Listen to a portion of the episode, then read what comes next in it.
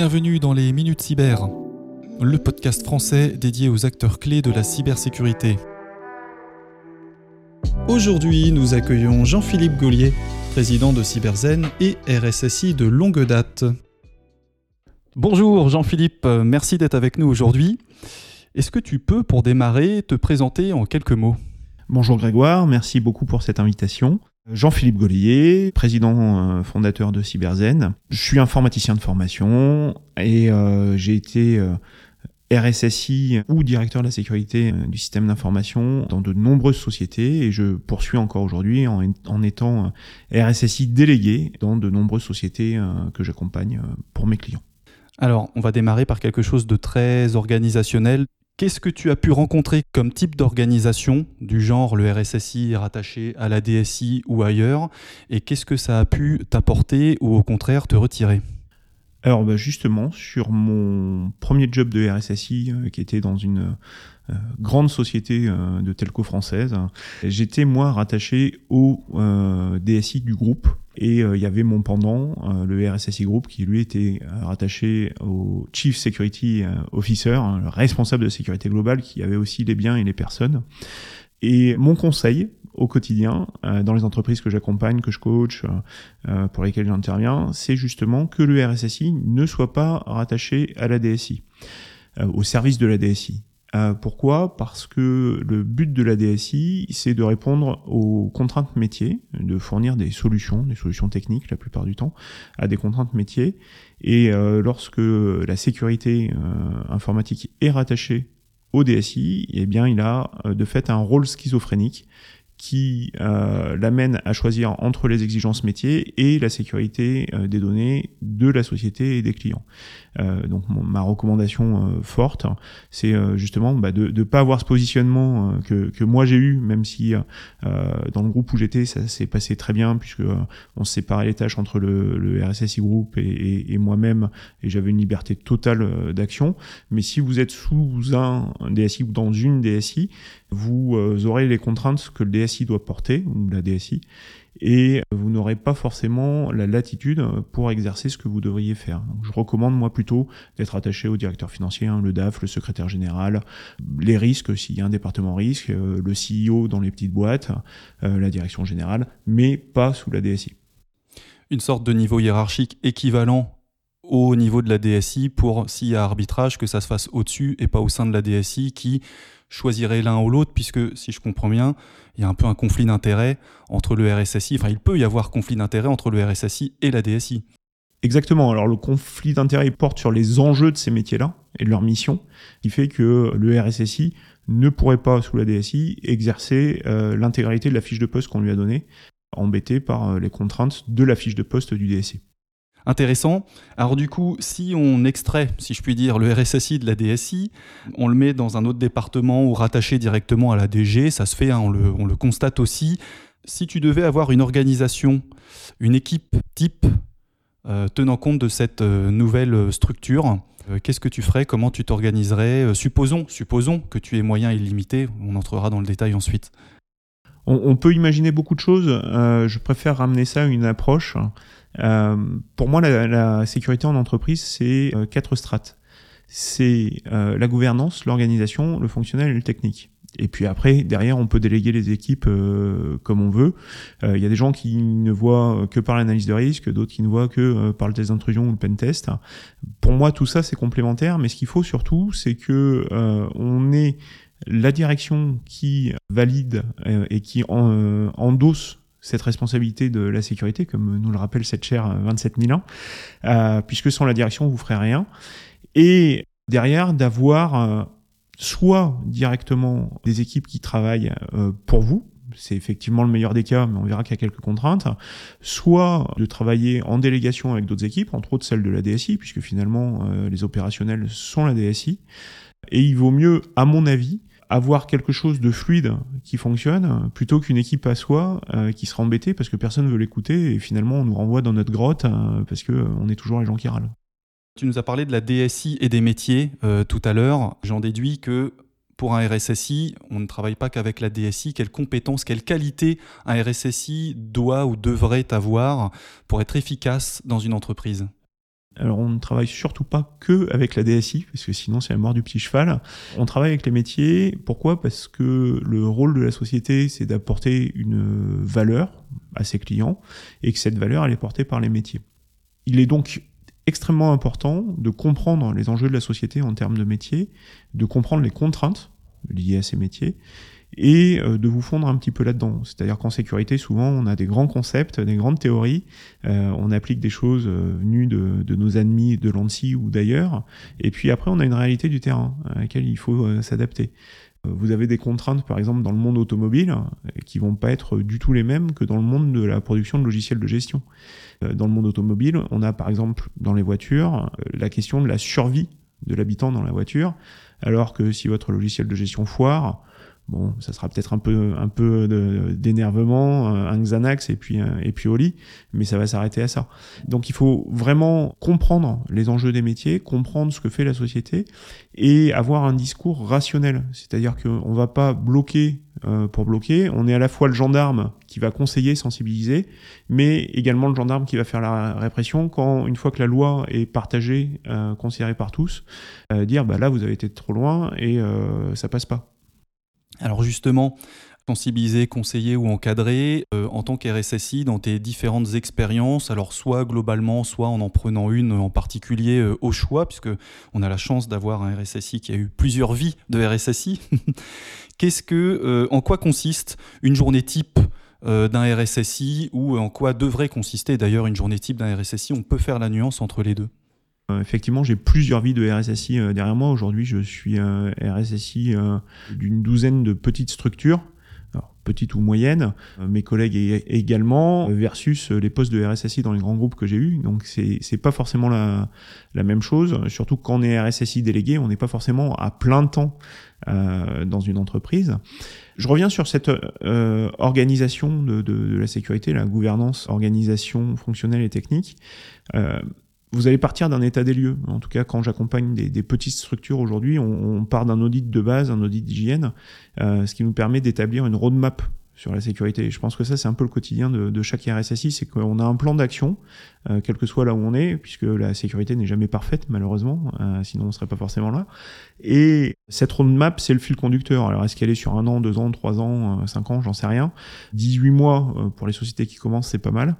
Et au quotidien, on doit s'assurer que le plan avance, on doit s'assurer que les enjeux sont compris par les collaborateurs. Tu parlais de sensibilisation tout à l'heure, ça fait partie des, tâches initiales, mais on doit euh, travailler avec les ressources humaines pour mettre en place euh, les chartes utilisateurs, les chartes administrateurs, faire comprendre, jouer un peu le gendarme, je le disais, euh, taper sur des gens qui respecteraient pas les règles. Pour faire deux trois exemples, ça, ça permet d'être mieux entendu au quotidien. on doit accompagner les clients dans les réponses à leurs clients on voit beaucoup de demandes de plans d'assurance sécurité, alors qui sont pas forcément toujours très intelligents, mais euh, c'est la réalité du quotidien. Et euh, certains clients euh, veulent aussi aller vers des certifications, que ce soit de la 27001, du Secnum Cloud, des, choses à venir en Europe avec le UCS par exemple, et réfléchir avec eux sur est-ce que c'est possible, quelle est la portée, quel est le coût est-ce que c'est raisonnable, pas raisonnable J'ai vu des gens qui avaient des notes plutôt très mauvaises en hygiène de sécurité, donc la base de la base, et qui euh, se disaient sous six mois, il faut qu'on soit 27 000. Donc il faut aussi tempérer les ardeurs et leur dire, euh, on va y aller pas après pas, et puis euh, surtout ce que vous me demandez là, c'est dans votre organisation, c'est un peu plus d'un million d'euros, est-ce que vous êtes prêt à les mettre? C'est vrai que ça, ça freine un, petit peu plus, ça réfléchit autrement. Oui, mais le marché demande, bah, moi j'ai pas de problème, hein, je fais en fonction de ce que vous me proposez. Ça peut effectivement refroidir. Je comprends. On a la chance de t'avoir avec une longue expérience en cybersécurité, sécurité de l'information et avec ce rôle justement de RSSI. Est-ce que tu trouves que le métier de RSSI a évolué entre le moment où tu as commencé à prendre ce genre de poste et aujourd'hui? Alors je vais, je vais aller creuser euh, même un, peu plus loin que ça parce que euh, j'ai eu euh, la chance ou la malchance, je ne sais pas, de commencer en dehors de l'univers de la cybersécurité. On parle de la fin des années 90, donc le mot cybersécurité n'existait pas dans les chaumières. Et j'ai dû travailler à la fois en tant que formateur, en tant qu'administrateur système réseau sécurité. J'ai dirigé des services euh, sur la partie euh, sécurité, euh, réseau, infrastructure et puis de la, direction de grands programmes techniques. Cette partie-là, je pense que c'est celle qui m'a permis de me rapprocher des métiers, de comprendre les enjeux. Je suis un, un, technicien euh, dans l'âme, euh, donc euh, tout feu, tout flamme, à 20 ans, sorti d'école, je voyais la sécurité que par la technique, la recompilation de noyaux Linux, Windows, fallait pas m'en parler, et il a fallu une évolution nécessaire, parce que bah, quand on prend le rôle de RSSI, on peut pas juste se dire, ouais, bah, Windows, il n'y en a pas chez moi. Quand vous avez une entreprise avec 180 000 postes, vous pouvez vous douter qu'il y en a très probablement 178 000 hein, qui sont sous Windows et euh, ce restant c'est euh, le service euh, marketing avec des Macintosh. Donc votre environnement rêvé Linux il, vole un peu en l'air. On a incorporé la téléphonie mobile hein, les téléphones portables n'étaient pas dans les entreprises à part Radiocom 2000 pour les plus anciens. Et, et c'était pas des smartphones. Le la réalité depuis la fin des années 90 début des années 2000 par rapport à notre réalité actuelle technique, technologique, a grandement évolué. Au tout début, euh, dans, dans, mon premier job, mes premiers jobs, moi j'ai eu la chance d'avoir Internet euh, tout de suite. C'était pas le cas de euh, toutes les entreprises. Aujourd'hui, si vous avez une entreprise que vous n'êtes pas sur Internet, bah, vous n'existez pas quoi. même les gens qui disent non mais moi j'ai pas de site web, vous avez une adresse mail, vous avez un WhatsApp, eh ben, c'est un début de système d'information. Donc pour répondre à ta question, euh, les choses ont évolué, grandement évolué. Euh, c'est très compliqué. Euh, alors je devrais dire c'est très complexe au sens mathématique.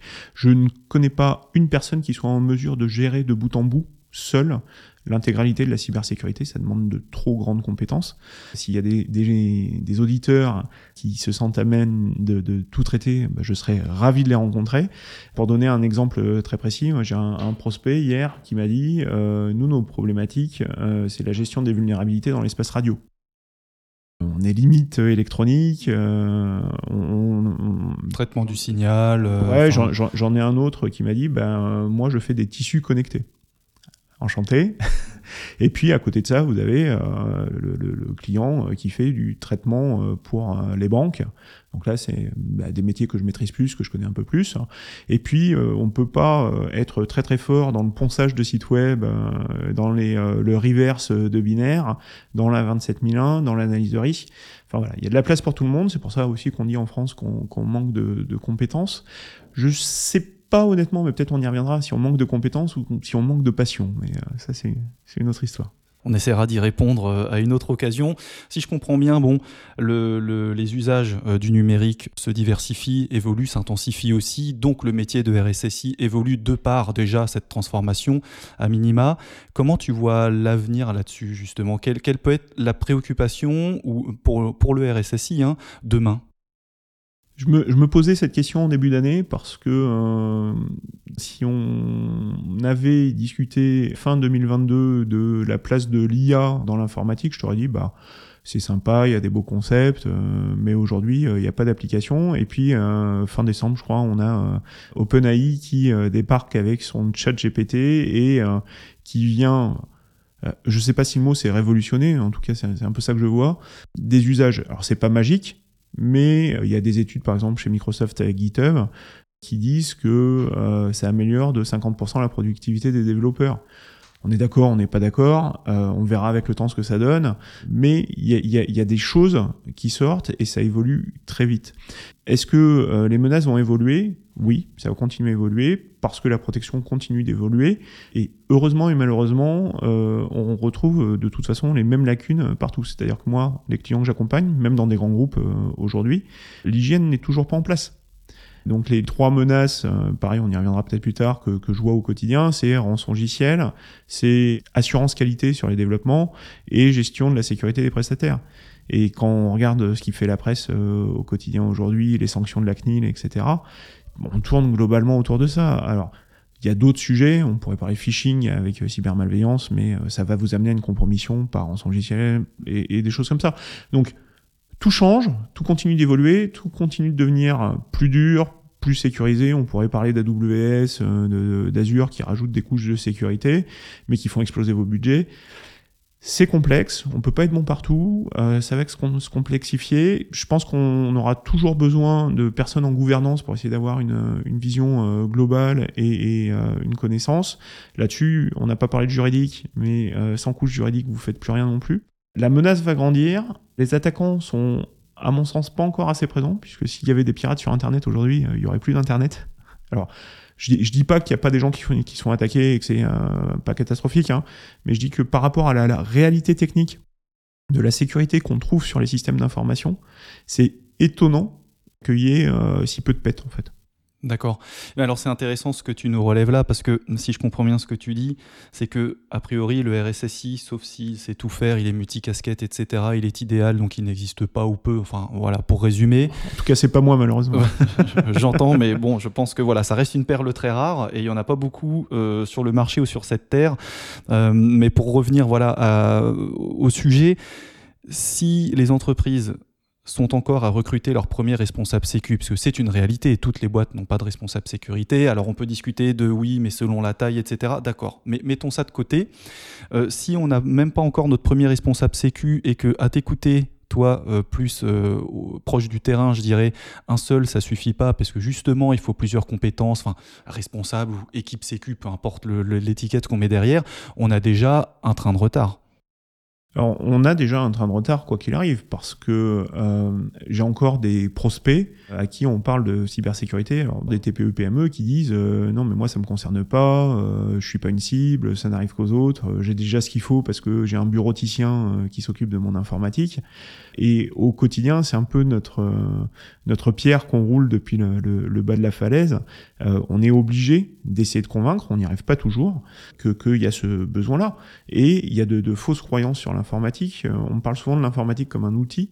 Euh, alors qu'il faudrait comparer l'informatique à un organisme vivant. Aujourd'hui, si vous ne maintenez pas euh, votre système d'information, votre informatique dans votre entreprise, avec des mises à jour, avec euh, des vitamines comme le, le pare-feu, le, DR ou l'antivirus, les logs, les backups, machin, ben, si vous le laissez en l'état, il va arriver ce qui doit arriver. C'est-à-dire que votre système d'information euh, va faillir à un moment, que ce soit par une attaque ou alors d'une mort naturelle euh, par un entretien.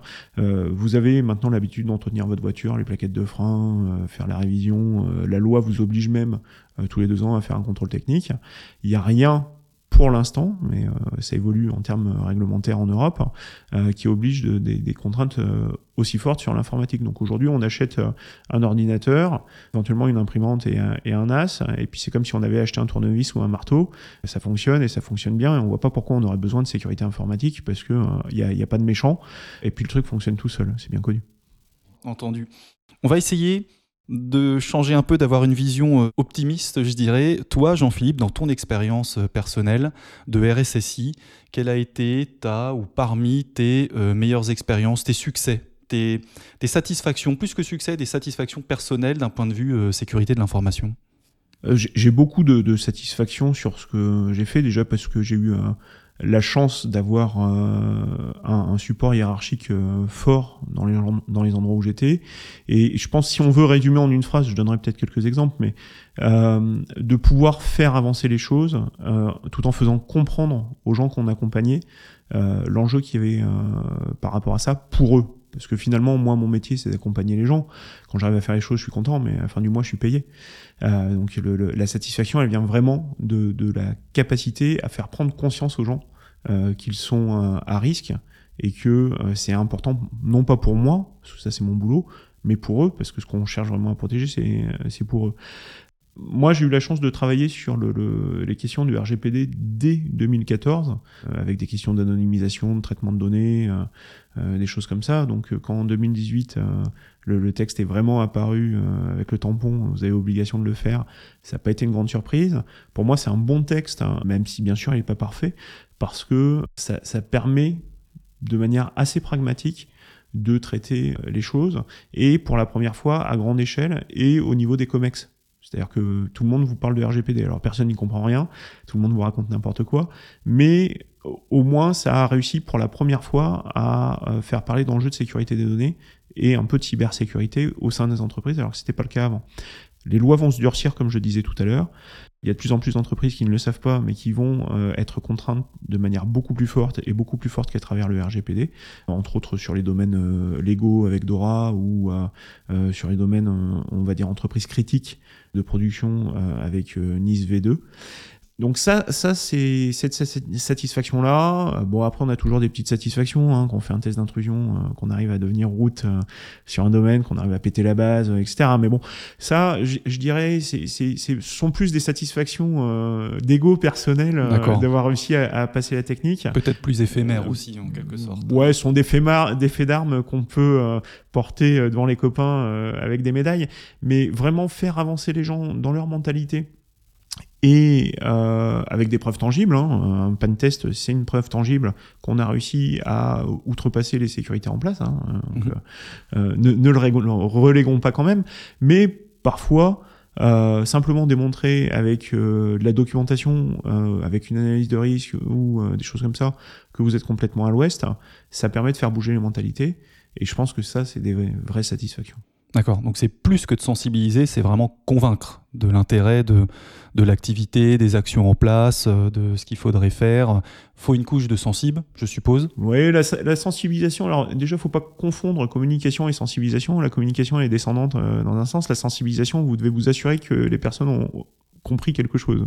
Elles peuvent ne pas être d'accord, mais que au moins c'est euh, assimilé et que vous faites des, des tests là-dessus. C'est pour ça que faire des campagnes de phishing, euh, s'il n'y a pas une sensibilisation euh, importante avec une vérification de la compréhension sur, le, sur le cas du phishing des enjeux qu'il y a derrière, vous pouvez en faire autant que vous voulez, mais appelez-moi, je me mettrai sous la fenêtre pour récupérer l'argent que vous balancez.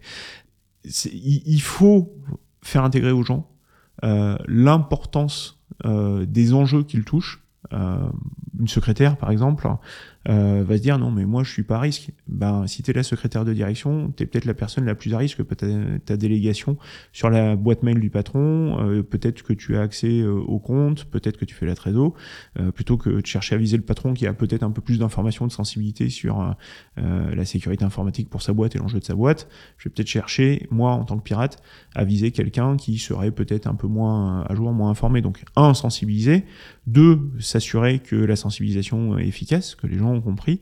Et, trois, euh, convaincre, parce que quelqu'un de convaincu va ensuite se faire l'écho par ailleurs euh, de tout ça. Donc euh, il va vous aider à porter votre travail plutôt que de vous laisser porter la, charge tout seul. Alors on va pas spécialement parler d'échecs, mais plutôt de sujets que tu aurais pu, dans ton expérience, sous-estimer. Des chantiers où tu te disais peut-être ça va être facile parce qu'il n'y a qu'à, et en fait ça s'est montré plus compliqué que ça. Est-ce que tu as un exemple à nous, à nous donner? Alors, je, peux toujours euh, taper sur les grands groupes, hein, euh, mais euh, la politique et l'ego dans les grands groupes fait que quelque chose qui prendrait un ou deux jours dans la vie normale va prendre six mois deux ans. ça, c'est extrêmement frustrant. D'accord. Donc l'inertie liée à la grande taille de, structures, peut-être aussi des, des, chaînes de validation ou euh, une organisation forcément d'une grande structure qui a un peu plus d'inertie que si tu étais dans une boîte de 30 personnes.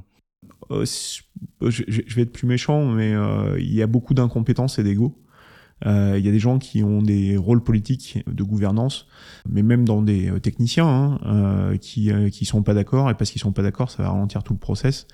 Je me souviens euh, dans un groupe où je suis passé, où il a fallu euh, six mois pour ajouter un champ d'authentification forte sur un webmail et que le webmail a été bloqué tant que ça n'a pas été fait parce que euh, il y avait eu un piratage là-dessus. Quoi. D'accord. Six mois pour faire une autant de forte sur un webmail. Bon. Ok, donc une certaine inertie, on va dire ça comme ça. On va dire ça comme ça. Petite question outillage, Jean-Philippe.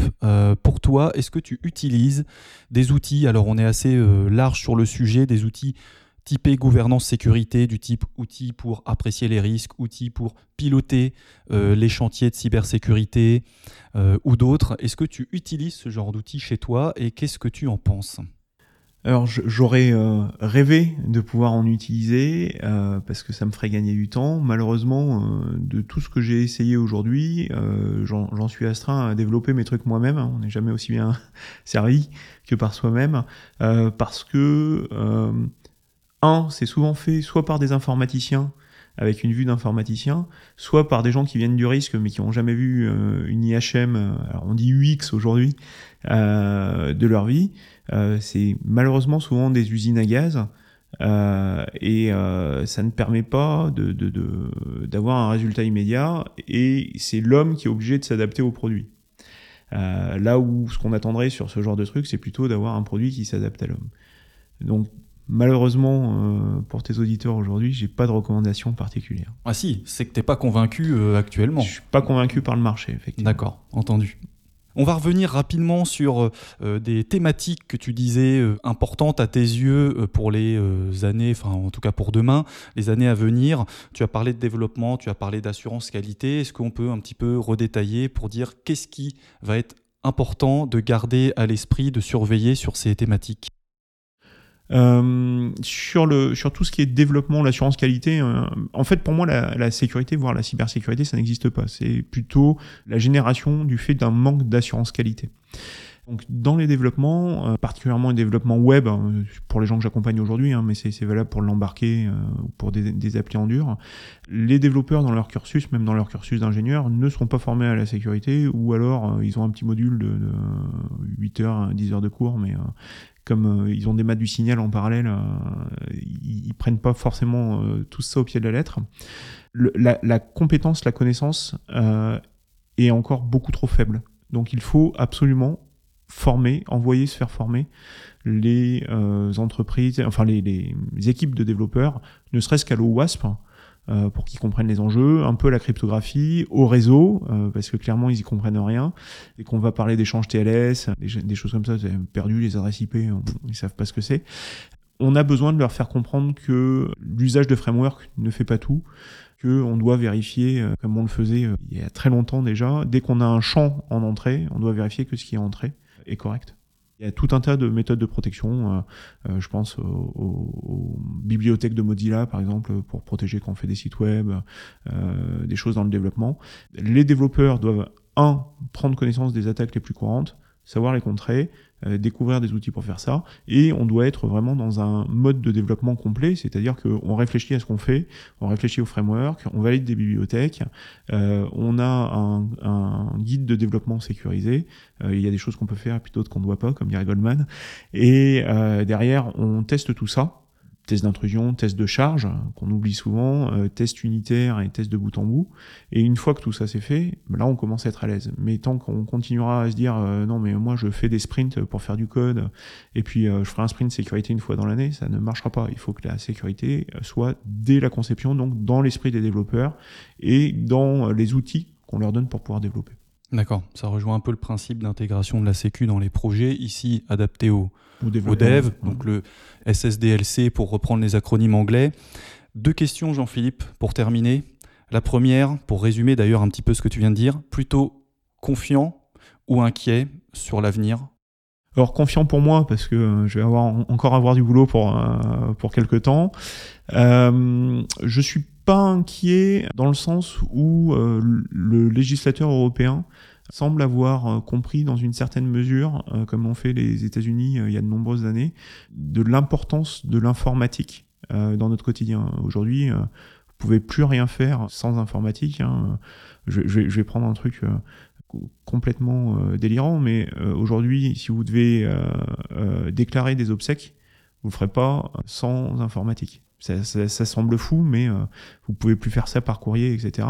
Donc même euh, Monsieur Tout le Monde est concerné par ça. Et si votre système informatique euh, est défaillant à ce niveau-là, vous pourrez plus faire d'obsèques. Et ça, c'est dans tous les sujets de la vie euh, aujourd'hui. La location de voiture, location d'appartement, euh, que sais-je. Donc, sans informatique, on fait, on fait plus rien. Et euh, je crois que le législateur en a pris conscience et on voit les paralysies. On a malheureusement eu beaucoup d'hôpitaux attaqués. On voit les enjeux qu'il y a derrière. On a vu avec la crise Covid euh, que l'informatique a permis euh, de développer le télétravail, mais surtout pour tout le tertiaire a permis de continuer une certaine activité. Et sans l'informatique, on l'avait pas. Et donc cette prise de conscience hein, fait que euh, c'est de plus en plus encadré et que les entreprises ne vont pas avoir le choix que de devoir s'y mettre d'une manière ou d'une autre. Alors on verra derrière comment c'est appliqué. Est-ce que c'est intelligent ou pas ça, sera une autre question, un autre débat. Euh, mais euh, on va avoir un cadre, un cadre plus strict. Et en France, on sait souvent que euh, s'il n'y a pas un cadre obligatoire, les assurances incendie, les assurances voitures, et choses comme ça, on fait pas. Bon, ben là, ça sera, ça deviendra obligatoire, donc euh, on va faire. Euh, je, je, me réjouis pas que ça devienne obligatoire, mais je me réjouis que ça permette de mieux sécuriser les entreprises. D'accord. Donc un côté un peu contrainte, mais qui a au moins le l'avantage de faire avancer les choses. En tout cas, c'est euh, l'objectif de ces réglementations qui sont en train d'arriver ou de se renforcer présentement. c'est, ça, ça va être la vertu, c'est la vertu qu'il faut en tirer. D'accord. Et deuxième question, quel conseil, puisqu'on a des auditeurs et auditrices euh, qui vont écouter ce podcast et qui sont très certainement, pour certaines ou certains d'entre eux, débutants dans la fonction de responsable sécu, euh, RSSI, quel conseil tu pourrais donner à une personne qui prendrait fraîchement un poste et qui a plutôt peu d'expérience sur le sujet d'expérience professionnelle? Alors je dirais faites une formation. Euh, vous, trouverez quelques formations sur le marché pour vous, vous dégarnir, hein, dégrossir un petit peu ce qu'est le métier de RSSI. Alors même en cinq jours, hein, vous verrez pas euh, tout ce qu'il y a à voir parce que je connais pas deux RSSI qui font la même chose et qui ont la même approche, mais ça vous permettra d'avoir déjà une, première vision sur ce qu'il y a. Une, bonne approche euh, méthodologique, même si c'est pas une, bible ou une religion, euh, c'est de se pencher sur la 27001 et la 27002. Euh, les ISO, parce que les sujets qui sont dedans sont importants et couvrent pas mal de choses. Cultiver vos forces, Essayez de vous renforcer un peu sur vos faiblesses, mais surtout cultiver vos forces. Si vous venez du monde technique, eh bien, euh, vous serez peut-être plus un RSSI opérationnel et vous serez euh, en mesure de euh, mieux appréhender les difficultés techniques et puis quand des commerciaux vous racontent du blabla. si vous êtes plus dans la politique, dans l'organisation, dans les soft skills, vous allez peut-être plus facilement convaincre les métiers. Et dans un cas comme dans l'autre, rechercher des gens qui sont vos relais et qui peuvent vous appuyer. Vous pourrez pas tout faire, ce sera impossible. Il y a que 24 heures dans une journée, même si vous êtes très très bon. Euh, on l'a dit un peu plus tôt, euh, ça va être compliqué et puis de toute façon vous pourrez jamais tout savoir sur tout. Faites-vous une place dans l'entreprise, euh, que les gens aient confiance en vous et qu'ils aient envie de travailler avec vous. Merci beaucoup Jean-Philippe. Bah, merci Grégoire pour cette invitation. C'était très clair et j'espère que ça pourra servir à toutes les personnes qui nous écouteront. Une très bonne journée à toi. Bonne journée. Merci d'avoir écouté ce podcast. Pour entendre d'autres retours d'expérience, rendez-vous sur www.kedros-cybersécurité.fr. Kedros Cybersécurité est un cabinet de conseil et de formation spécialisé dans la gouvernance, la gestion du risque et la conformité en cybersécurité.